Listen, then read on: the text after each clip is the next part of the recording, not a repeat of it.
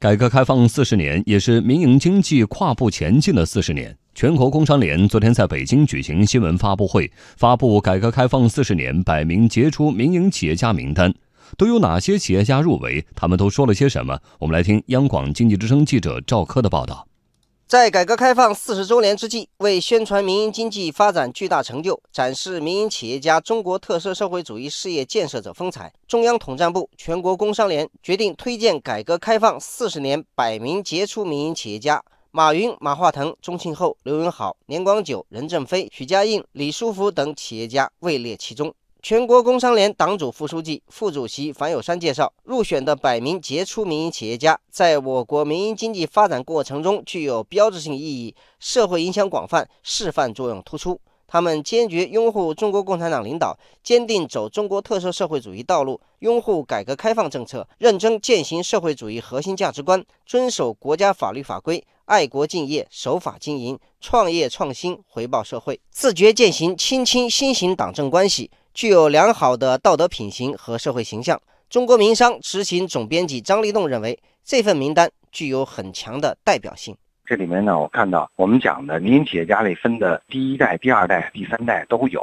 那从这个行业结构上来看的话，既有传统产业的，还有一些是新技术啊，代表新经济的这些企业。啊，在里面也是非常的多，整个的它的覆盖性、它的代表性还是很全的。确实是这批人呢，能够代表中国的民营经济发展过去三十多年来的整体的一种成绩吧。企业家代表新希望集团有限公司董事长刘永好说：“改革开放四十年，新希望创业则到了第三十六个年头。没有改革开放，就没有今天蓬勃发展的民营企业，而民营企业也已经成为推动中国经济发展的重要力量。下一步，我们还将贯彻落实中央关于脱贫攻坚一系列决策的部署，继续在产业扶贫、网络扶贫等方面承担更多的社会责任。”牵头培育十万绿领新农民，用创新的机制引领和推动乡村振兴。杭州娃哈哈集团有限公司董事长兼总经理钟庆后则表示。